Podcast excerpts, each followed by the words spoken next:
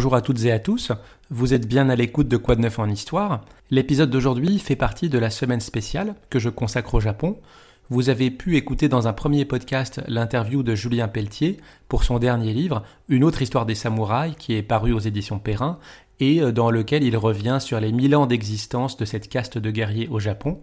Dans cette deuxième émission, je vous propose un bonus aujourd'hui qui est euh, d'aborder le samouraï dans la culture euh, populaire contemporaine au Japon et en premier lieu bien sûr à travers la riche production de manga. Parce que vous le savez sans doute, la France est le deuxième pays consommateur au monde de manga après le Japon. Et pour en parler aujourd'hui, j'ai le plaisir d'accueillir Julien de la capsule manga. Bonjour Julien. Bonjour. Julien, tu as une chaîne YouTube et Twitch qui s'appelle donc euh, la capsule manga, dans laquelle tu reviens sur l'actualité dans le monde du manga, mais aussi euh, tu proposes tes analyses sur de nombreuses présentations d'œuvres et d'auteurs, et euh, tu co-animes en parallèle un podcast qui s'appelle Bunko, qu'on trouve sur euh, toutes les plateformes d'écoute de podcast, dans euh, lequel tu décortiques la culture manga sous, euh, sous des angles très spécifiques. Moi, j'aime bien déjà Bunko le titre parce que ça fait référence au format de poche des mangas auxquels on est habitué en France. Et donc, voilà, tu as deux plateformes de podcast et de chaînes YouTube et Twitch dans lesquelles tu parles de manga et je sais que tu as déjà écrit des textes pour divers éditeurs dans lesquels tu reviens justement sur la figure du samouraï et c'est le sujet de notre conversation aujourd'hui. Donc, on a vu avec Julien Pelletier euh, le temps long sur Milan. Et là, on va surtout s'intéresser euh, à l'évolution, euh, la structuration de la figure du manga au XXe siècle. Le samouraï aujourd'hui est une composante vraiment totalement intégrée mondialement, au-delà même de la société japonaise. Est-ce que c'était déjà le cas au début du XXe siècle? Est-ce que les enfants faisaient référence au manga, au samouraï dans leurs jeux alors tout à fait, hein, puisque nous, on a une culture qui est différente hein, de chevaliers, euh, de châteaux, etc. Eux, on est plus dans justement les samouraïs, les seigneurs, et euh, les enfants quand ils étaient petits, euh, vraiment là, eux, ils s'amusaient à incarner des figures de référence, hein, des guerriers qui étaient connus, comme par exemple dans le Shisengumi, qui était ce groupe de défense à Kyoto, donc des personnes comme Suji Okita ou Izami Kondo, qui étaient des célèbres sabreurs, ou même le sabreur comme euh, Miyamoto Musashi aussi, qui est très connu. Euh, et en fait, quand nous, on s'amusait aux gendarmes et aux voleurs, ben, eux s'appropriaient justement un peu ces préceptes de, justice et ils vivaient des aventures épiques euh, de, de sabreurs entre eux. Du coup, dans les années 20, sous quelle forme cette figure guerrière apparaît dans le manga? Alors, il faut savoir que déjà, au début des années 20, on est vraiment dans la naissance du manga tel qu'on le connaît aujourd'hui. Hein. C'est-à-dire qu'avant, on était plus sur de l'illustration. Donc là, au début des années 20, le manga commence à se structurer et au tout début, on va commencer par une forme très standard, c'est-à-dire des yonkoma. Les yonkoma, c'est des mangas de quatre cases verticales qui ont, on va dire, une case de présentation des événements, puis un retournement et une chute. Hein, c'est très codé. Et ça, c'est dès les années 20. Par exemple, on a le manga Manga Talo en 1922, ou même Dango Kishinosuke du même auteur en 1924, donc Shiogo Miyao, qui euh, sont les premiers euh, représentants des samouraïs dans les mangas. Et ça continue, hein, puisque le manga continue. Par exemple, 11 ans après, il y a Atanosuke qui sort d'un autre auteur, hein, Kyoko Nakajima. Et là, cette fois, on sort un petit peu de ce cadre de Yonkoma et on va voir des histoires un peu plus scénarisées, dans lesquelles, par exemple, un samouraï intrépide euh, est muni d'un lasso et euh, voilà, il a envie d'être euh, d'être un super samouraï, bien sûr, fidèle à son seigneur. Et là, déjà, on voit que dans la proposition visuelle, il y a une évolution, c'est-à-dire qu'on est sur du manga en allongée de manière plus rectangulaire et euh, on a une vue qui est plus une vue d'ensemble qui montre l'action complète. Mais on a une vraie évolution cette fois dans l'histoire et euh, dans, le, dans, dans les péripéties du personnage.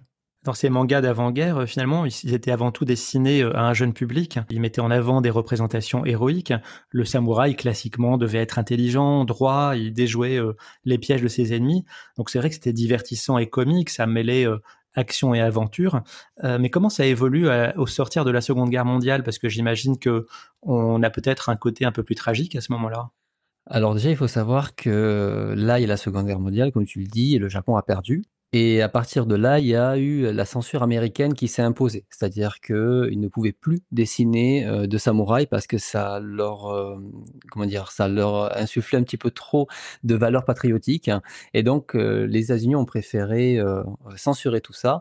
Et il a fallu attendre 1952, donc sept ans après la guerre, avec le traité de San Francisco, pour que les censures soient levées. Et à partir de là, justement, les samouraïs ont pu revenir. Alors, il faut savoir surtout que après la guerre, le manga va évoluer de manière significative parce qu'il y a un jeune mangaka qui s'appelle Osamu Tezuka qui va très rapidement se démarquer. Alors Osamu Tezuka, c'est l'auteur de Astro le petit robot ou Astro Boy pour euh, on va dire pour le public français qui est on va dire le manga le plus connu ou Le roi Léo, justement le petit lion blanc que beaucoup ont dû voir à la télévision euh, il y a très longtemps.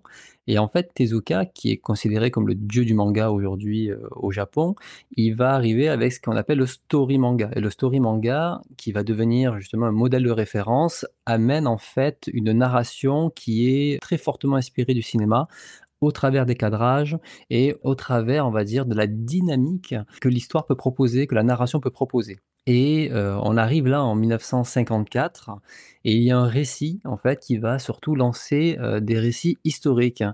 C'est-à-dire que c'est Akado Suzunosuke de Eiichi Fioka et Tsunayoshi euh, Takeshi. Et en fait, c'est un héros qui, lui, rêve de devenir le plus grand épéiste du monde. Alors, on est sur des scénarios euh, assez euh, standards. Hein. Aujourd'hui, on a encore beaucoup de mangas où le héros rêve d'être le meilleur du monde. Mais déjà, à ce moment-là, voilà, on a un héros emblématique et on aura même des grands de l'époque, notamment Tezuka ou euh, euh, Shigeru Shigeru qui, euh, qui dessinera Doran Shibumaru, qui vont dessiner justement des œuvres qui sont à vocation historique en reprenant des personnages emblématiques comme Benkei ou Tange Sazen. 1954, là, tu viens de l'évoquer, si je ne me trompe pas, c'est l'année aussi de la sortie en salle du film Les Sept Samouraïs d'Akira Kurosawa, un film qui avait marqué les esprits et qui était beaucoup plus réaliste que les autres productions. Est-ce que à ce moment-là, il y a un intérêt aussi pour le cinéma de, de samouraï? Alors, il faut savoir que le cinéma et le manga sont très liés, hein, puisque l'un euh, peut influencer l'autre, et notamment surtout le cinéma va influencer les auteurs qui vont grandement s'inspirer des, grands réalisateurs pour concevoir leurs histoires. Et à partir du moment où le cinéma, on va dire, impose un peu une sorte de nouvelle, euh, de nouvelle marque, ça va automatiquement s'infuser dans le manga. Et donc, euh, c'est pour ça que c'est important de, signifier celui-ci, parce qu'avant, les mangas avaient assez peu évolué. Au final, on restait pour des, mangas pour un, jeune public. Et euh, pour le moment, ben, c'est du, divertissement, c'est plein de situations cocasses. Le but était d'émerveiller, de faire rire. En fait, c'était vraiment de proposer du divertissement. Sauf que euh, quand les sept samouraïs arrivent, il y a un autre courant qui arrive dans le manga qui s'appelle le Gekiga, qui commence à partir de 1957. En fait, pour vraiment résumer, euh, Tezuka avait vraiment euh, su prendre la place avec son story manga, était devenu la référence, même un petit peu trop, et euh, il y a un groupe qui a souhaité proposer autre chose, c'est-à-dire proposer des mangas un petit peu plus adultes, avec une approche plus mature, et ce qu'on appelle, enfin, ce qu'on pourrait dire aujourd'hui, ça serait des, des, mangas policiers, ça serait des thrillers, ça serait des choses comme ça, c'est-à-dire sortir un petit peu de l'humour et des histoires un petit peu un petit peu divertissantes en fait. Et là, ça tombe bien puisqu'on a un film qui va proposer quelque chose de plus sérieux et on a un courant littéraire, donc du manga, qui souhaite proposer quelque chose de plus sérieux aussi. Et il y a donc euh, Shanpei Shirato, qui euh, va être très connu pour la création d'un magazine en 1964. Il va créer un manga, là on est encore en 1959, qui va être Ninja Bugeicho. Et en fait, ce titre, ça marque justement déjà une représentation beaucoup plus fidèle des ninjas et des samouraïs. Le réalisme est mis à l'honneur. Alors, quand on dit réalisme, hein, ça n'empêche pas qu'ils peuvent faire des super sauts et se cacher, etc. Mais on va dire qu'il y a une, une volonté, en tout cas, de dépeindre un monde un petit peu plus crédible qui, voilà, euh, euh, va parler à un public un petit peu plus, un petit peu plus grand que les enfants. Par la suite, euh, de nombreux auteurs vont s'inspirer de cette représentation visuelle qui est plus sérieuse et plus réaliste, et donc on, se départit un peu des gags manga d'après la guerre. Est-ce que tu as un auteur en particulier en tête? Déjà, il faut savoir, tout à l'heure, je mentionnais justement la revue Garo, hein, créée par, par Shirato. Il faut savoir qu'à l'intérieur, c'était accompagné d'un récit qui est Kamuden. Et Kamuden, c'est une très longue fresque qui est sortie en France. Alors aujourd'hui, c'est une série qui est très compliquée à trouver, mais qui est vraiment une fresque épique hein, qui aborde tout ce qui est euh, la domination et l'oppression des, classes. Hein. C'est vraiment un manga très engagé euh, là-dedans et qui va ouvrir une forte période justement pour le Jidaimono, c'est-à-dire ces récits historiques euh, donc d'époque. Et c'est à partir de là que des auteurs comme Hiroshi Hirata, euh, qui on a, on a eu pas mal d'œuvres qui ont été publiées en France. D'ailleurs, lui-même se dit pas mangaka, il se dit gekigaka, hein, donc euh, du courant gekiga. Donc vraiment, il, a envie de se démarquer de ce côté-là. Et lui, il met vraiment l'emphase à représenter l'esprit du Bushido de manière très réaliste, telle qu'elle était à l'époque. Et ça va bien sûr aussi influencer euh, d'autres auteurs qui étaient déjà installés pour aller vers des représentations plus matures. Et c'est vrai que quand on a les, les mangas d'Hirata dans les mains, immédiatement on voit un trait qui est euh, beaucoup plus noir, beaucoup plus sérieux, une ambiance pareille qui essaye de représenter une réalité historique, et on sent qu'on n'est pas là pour rigoler. Mais dans les années 60, et dans les films notamment, le samouraï va perdre petit à petit son image de héros irréprochable et, donc euh, ne plus forcément suivre à la lettre les valeurs du Bushido. Alors c'est vrai qu'il y a des modes et effectivement on passe, d'un samouraï qui était héroïque, qui suit, son seigneur sans remettre en cause, justement ses, ses valeurs. Et là on va avoir un samouraï un peu plus déchu, je dirais, qui va s'éloigner du bushido. Et les films, bah, les plus marquants par exemple, ça viendra aussi du cinéma, c'est Zauchi, qui est un samouraï euh, errant, qui euh, clairement euh, vit pour lui-même en fait, hein, et il ne respecte pas le, Bushido, on est assez loin de ça, ou encore Yojimbo d'Akira Kurosawa encore. Ça, par exemple, c'est deux bons exemples de films qui montrent que le samouraï commence à perdre sa superbe le samouraï s'adapte à son époque par le biais du cinéma, du gekiga, comme tu l'as dit dans les années 50. Donc la représentation du samouraï va se modifier dans l'imaginaire japonais. Au départ, il était simplement un justicier euh, unidimensionnel au service de l'État, et puis il devient euh, une figure plus complexe, constamment mis euh, face aux contradictions de ses choix et de ses actes. Et là, on arrive donc dans les années 70 avec un nouveau genre et vraiment l'âge d'or du samouraï.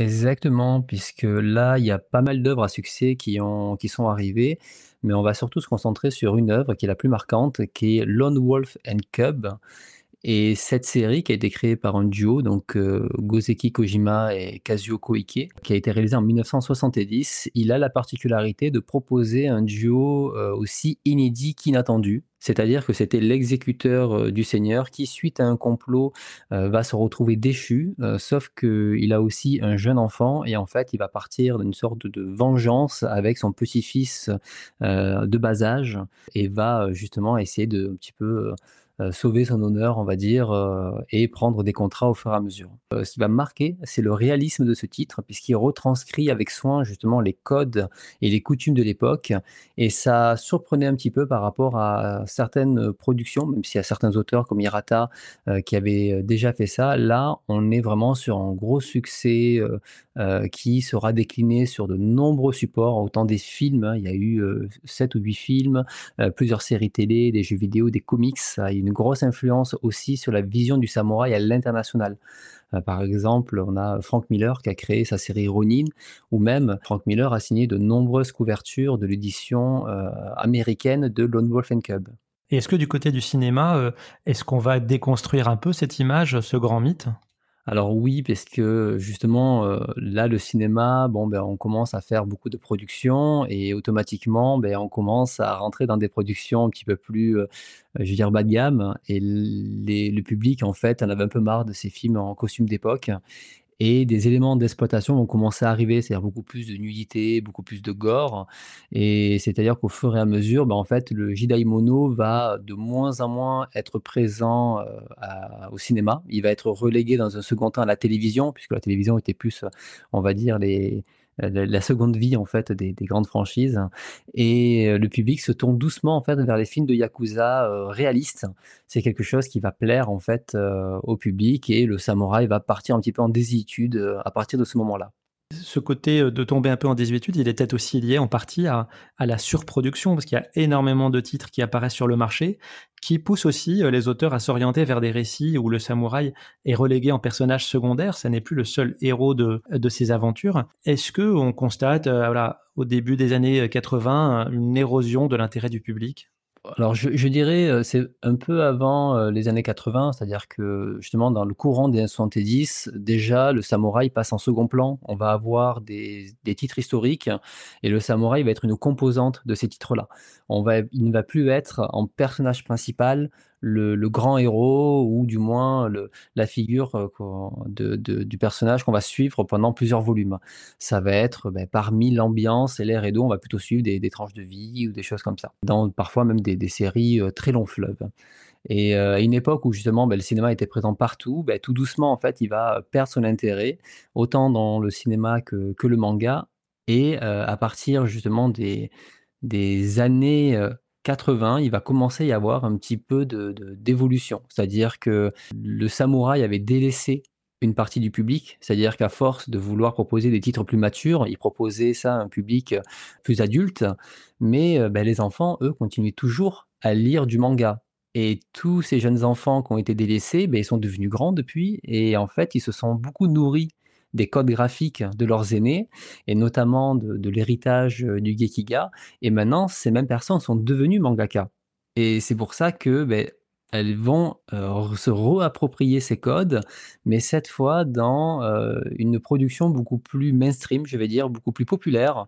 Et c'était une époque aussi où le Shonen Jump, donc heu, le magazine de prépublication, explosait les records et se vendait de façon, exponentielle.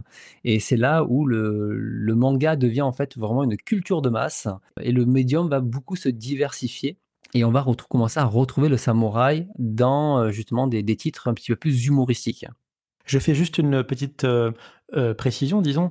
Tu as parlé de Shonen Jump, donc le magazine, hebdomadaire dans lequel étaient publiés les mangas. Shonen, c'est le principal genre de manga au Japon. C'est, celui qui touche les jeunes garçons, par opposition à Shoujo qui touche plutôt les jeunes filles et puis, heu, le seinen qui est plutôt pour le public adulte. Heu, donc oui, effectivement, c'est vrai que les jeunes lecteurs là des années 60-70 sont devenus consommateurs à l'âge adulte et aussi mangaka, tu l'as dit, dans les années 70-80. Donc quels sont les principaux titres, disons, de diversification de ces styles graphiques et des genres proposés? Alors à l'époque, on va on va avoir des titres autant humoristiques, par exemple, un exemple, Docteur Slump était une des références, heu, de l'époque. On va avoir des titres, heu, comme d'arts martiaux, heu, notamment, Ken le survivant, pour ceux qui l'ont pu le voir au Club Dorothée à l'époque. On a du sport comme Captain Tsubasa, des récits d'aventure comme Dragon Ball. Heu, on avait des genres spécifiques aussi au Japon comme le Furio avec, heu, Rakai Blues et en fait, tous ces titres-là, heu, avaient, le vent en poupe. Alors là-dedans, on est vraiment, il y a pas de samouraï, hein, très souvent, hein, c'est des histoires fantastiques, des histoires de, d'amitié, des choses comme ça et c'est vrai qu'on a une très grande diversification, au niveau de des histoires. En tout cas, ces histoires touchent vraiment un très, très large public parce que la la diversification a toujours existé, mais là, ça a une échelle plus, heu, nationale, on va dire, dans le sens où quand on vend des millions d'exemplaires chaque semaine d'un magazine de prépublication, c'est vraiment cette fois un élément culturel ancré, heu, dans le quotidien des Japonais. Là, on est, heu, vraiment dans la génération Club Dorothée parce que tu as dit Capitaine Tsubasa, pour ceux qui n'ont pas reconnu, c'est le nom original d'Olive et Tom, hein? Oui, pardon, oui, tout à fait. J'ai l'habitude de le dire, de le dire en japonais. Heu, oui, effectivement, c'est et Tom. Alors nous, on les a connus un peu plus tard, on les a connus plus dans les années 90-2000, mais eux, ça, c'est des c'est des séries qui datent des années 80 pour le Japon. Cette rupture générationnelle, elle est aussi en lien, j'imagine, avec le miracle économique qui a lieu au Japon dans ces années-là, non? Heu, oui, tout à fait, puisque les nouvelles générations, bah, consomment beaucoup plus que les précédentes. Heu, l'industrie du divertissement, vraiment, va redoubler d'efforts pour proposer du contenu plus original et on va voir aussi qu'il y a vraiment une rupture, comme tu dis, puisque même dans le cinéma, des grands réalisateurs comme Akira Kurosawa, beh, commencent, bah, justement à à ne plus, heu, être, heu, vus en fait par les nouveaux réalisateurs comme, heu, c'est pas la référence, mais plutôt essayer de proposer autre chose et les nouveaux réalisateurs vont commencer à intégrer des des films de samouraï plus modernes, avec des films, heu, en costume, mais qui incorporent des idoles, hein, ces, chanteuses japonaises, à succès, ou vont mettre des chansons pas du tout traditionnelles, mais des des des chansons rock à l'intérieur. Donc on sent que les années 80, c'est un peu la rupture autant au cinéma qu'en manga. Heu, on veut proposer autre chose, on veut proposer un autre divertissement. Heu, le miracle économique fait qu'on a la possibilité de consommer et de de profiter. Dans cette diversification, heu, au cours des années 80, donc Bon, logiquement, la figure du samouraï va euh, baisser un petit peu dans l'imaginaire japonais, mais il reste résilient, j'imagine. Est-ce qu'il se réinvente dans les années 90 Alors tout à fait, puisque comme voilà, je disais tout à l'heure, automatiquement, les nouvelles générations vont infuser ces codes et vont commencer notamment par euh, des récits humoristiques. On peut noter euh, Yaiba, euh, de l'auteur de Détective Conan, hein, donc Aoyama Gosho. Et donc, c'est sous forme humoristique qui vont commencer à revenir. Mais finalement, ça incarne toujours des valeurs des héros très courageux avec des, des valeurs inflexibles hein, qui vont vraiment redoubler d'efforts au nom de l'amitié pour atteindre leur objectif. Et certains mangas vont commencer à apparaître et l'action et le charisme des personnages vont proposer des combats dantesques qui justement vont être au cœur du récit. Et l'objectif de ces séries, ça va être toujours axé sur du divertissement. Et une série par exemple comme Kenshin le Vagabond, de Nobuhiro Watsuki, qu'on a eu en France, qui a eu un gros succès en France aussi. On a un samouraï qui refuse de tuer les gens parce qu'il a, il porte sur lui en fait une lame à sabre inversée. Donc il peut au pire les assommer, mais il va le, sortir au minimum. Et bien sûr, c'était un samouraï euh, sanguinaire euh, lors de la guerre, et euh, tous ses ennemis vont lui rappeler son passé, et il va devoir faire toujours une confrontation entre son passé et ses nouvelles, ses nouvelles volontés. On voit, et, je l'ai rappelé tout à l'heure, que le public du manga est assez varié et donc les auteurs s'adaptent à ça.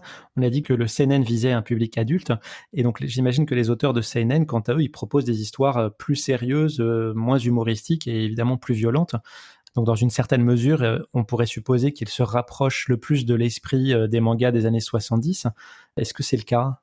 Exactement, c'est-à-dire que les années 70 proposaient des héros plus nuancés, mais cette fois, on va voir la même chose, mais avec un dessin beaucoup plus actuel, beaucoup plus moderne.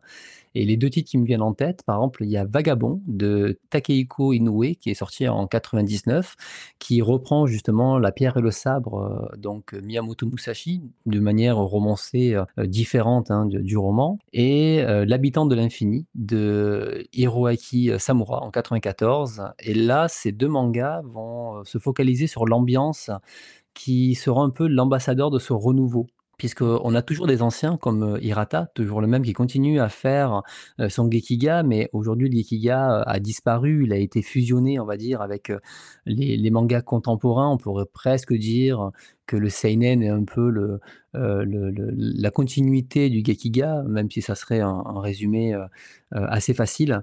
Mais aujourd'hui, voilà, les nouveaux fers de lance, ça va être du Kenshin Vagabond, ça va être Vagabond d'Inoue ou L'habitant de l'infini, qui vont autant plaire un public adolescent qu'un public plus mature, donc de jeunes adultes. Et là-dessus, ça va être beaucoup plus sanglant et beaucoup plus sombre au niveau du héros. Mais là, on est à la fin des années 90 et on a compris que, par ton exposé, que finalement, le manga euh, évoluait par cycle. Hein. les thèmes euh, changent, puis parfois reviennent, et après des nouveaux arrivent. Et donc, euh, est-ce que tu as remarqué dans les années 2000, 2010, enfin 2020, finalement, ces 20 dernières années, est-ce qu'il y a des nouvelles représentations? Est-ce que la figure du samouraï est modifiée dans, dans les, les séries les plus récentes? Tout à fait. Bah, après, déjà, s'être réapproprié les codes du samouraï de manière, on va dire, réaliste dans le sens où il a toujours son sabre et euh, on est dans des histoires euh, souvent d'époque. Là, cette fois, dans les années 2000, euh, ben, ça va être vraiment la diversification l'expérimentation. Hein. C'est-à-dire que les auteurs, cette fois, ils manquaient pas d'idées pour exploiter cette figure mythique du samouraï qui font partie de leur, de leur culture hein, depuis toujours. Et on va commencer à avoir des samouraïs qui font des voyages temporels, on va avoir de la romance, des récits parodiques, on va avoir des, des œuvres très, très gore à, à l'image d'estampes euh, One E, euh, qui sont des estampes euh, qu'on pourrait classer comme dans l'Eroguro, hein, donc avec pas mal de boyaux, des choses comme ça. on va avoir des styles très réalistes, des visions d'auteur, voilà, ça va mélanger des cultures, etc. Même, même des mix avec du comics ou de la science-fiction. Enfin voilà, on a vraiment de tout, c'est-à-dire que l'image, elle est l'image du samouraï va être fantasmée, elle va être déformée, modifiée, des fois elle va être un petit peu raillée, voire des fois sublimée. En fait, les auteurs le, mettent à toutes les sauces euh, et, testent énormément de choses toute cette diversification va surtout se faire dans la première partie des années 2000, puisque à partir des années 2010, euh, la présence du samouraï semble en tout cas se raréfier un petit peu dans la production générale. Et aujourd'hui, ça va être des personnages dissociés vraiment de la définition pure du samouraï, mais qui va continue un petit peu à se catalyser au travers de son sabre, le côté un peu cool de l'objet et les valeurs qui sont associées. Et là, dans les dernières années, euh, c'est-à-dire euh, vraiment depuis 2020, il semble que le, que le samouraï revient doucement sur le devant de la scène avec des séries euh, qui remettent des personnages de samouraï en avant au cœur de, de ces séries. Tu penses à quoi par exemple à Bleach peut-être? Alors tout à fait, on a, on a Bleach qui reprend totalement l'imaginaire des guerriers, hein, qui est un bon indicateur. On a The Elusive Samurai aussi, qui euh, ben là c'est un, jeune samouraï qui euh, est le héros principal de l'histoire. Et peut-être qu'en fait, aujourd'hui en 2020, on est à nouveau au début de, nouvelles ères, de nouveaux personnages emblématiques qui ont su justement euh, divertir et faire rêver de nombreux lecteurs. Et ça, ben, seul l'avenir nous le dira. Bah, je te réinviterai dans 10 ans, Julien, pour en parler. Alors, si on devait faire un petit euh, résumé ou un top 3, disons, pour quelqu'un qui n'est pas familier des mangas et encore moins des samouraïs en manga, ce serait quoi ton, ton top 2 ou top 3 des séries euh, incontournables, les grands classiques qu'il faut avoir lus et, qui permettraient euh, d'être une porte d'entrée pour le genre? C'est compliqué toujours de faire des tops parce que les mangas s'adressent à tellement de public, un public large. Par contre, il y a toujours quelques séries qui se démarquent. Je dirais que si on cherche euh, un manga qui est divertissant pour un public adolescent, je pense que Kenshin le Vagabond, typiquement, reste une des références qui va euh, très bien marcher euh, justement sur un ado puisqu'il a toutes les qualités de, de, ce guerrier qui euh, va contre ses contradictions, enfin le pousse à aller en dehors de ça. Et à côté, euh, on a de grands méchants emblématiques avec de grands combats. Euh, donc on est vraiment sur ce côté très shonen. Donc ça, ça, ça va plaire. Si on cherche quelque chose d'un petit peu plus mature dans la représentation, j'orienterai plus vers Vagabond de Takehiko Inoue, qui, or certes, n'est pas terminé aujourd'hui. C'est un manga qui euh, est en pause depuis de très très nombreuses années, mais ça reste une très bonne référence parce que on va avoir un, trait très réaliste et des personnages, deux personnages, on va dire, un où on va vraiment voir sa colère d'un point de vue extérieur et un autre plus d'un point de vue intérieur. Donc c'est deux facettes d'une même pièce qui va qui va apporter deux visions différentes du samouraï. Et on peut préciser que même si c'est pas terminé, Vagabond, il y a plusieurs dizaines de tomes, si je me trompe pas. 37 tomes, voilà, donc ça fait un bon budget déjà pour commencer. Et puis le temps de, les lire, euh, il y aura peut-être un, nouveau qui sera sorti. Merci. Je vais peut-être proposer un dernier qui serait donc le Samouraï Bambou de Taiyo Matsumoto. Cette fois, euh, c'est 8 tomes, c'est déjà plus abordable. Et en fait, c'est une vision un petit peu plus d'auteur, je dirais, avec de magnifiques dessins qui euh, va raconter l'histoire d'un samouraï. Et je vous invite à jeter un œil sur, euh, sur des, les planches qu'il propose et l'histoire est captivante aussi. Donc voilà, le Samouraï Bambou de Taiyo Matsumoto. Eh ben, merci pour ces conseils, Julien. Avec plaisir. Je rappelle donc que tu euh, tiens, que tu animes, que tu as créé la capsule manga, une chaîne YouTube et Twitch, et je vous recommande vraiment de vous y abonner, de suivre ton actualité qui est aussi donc celle du manga et que tu présentes euh, à un public à la fois neuf et initié. Et puis, euh, je rappelle aussi que tu co-animes le podcast Bunko avec euh, deux amis qui euh, décortiquent la culture manga. Et ça aussi, c'est très intéressant. On retrouve ça sur toutes les plateformes de podcast. Je te remercie vraiment une nouvelle fois d'avoir accepté de consacrer un peu de ton temps et tes lumières pour nos auditeurs. J'espère te retrouver bientôt. Eh bien, merci à toi pour l'invitation et avec plaisir de, revenir une prochaine fois. Eh bien super. Pour terminer, je rappelle juste à nos auditrices et à nos auditeurs le deuxième podcast dans cette semaine spéciale Japon, qui est l'interview de Julien Pelletier pour son euh, dernier livre, Une autre histoire des samouraïs, que vous pouvez écouter dans un autre enregistrement. Et je vous donne donc rendez-vous bientôt pour un prochain épisode.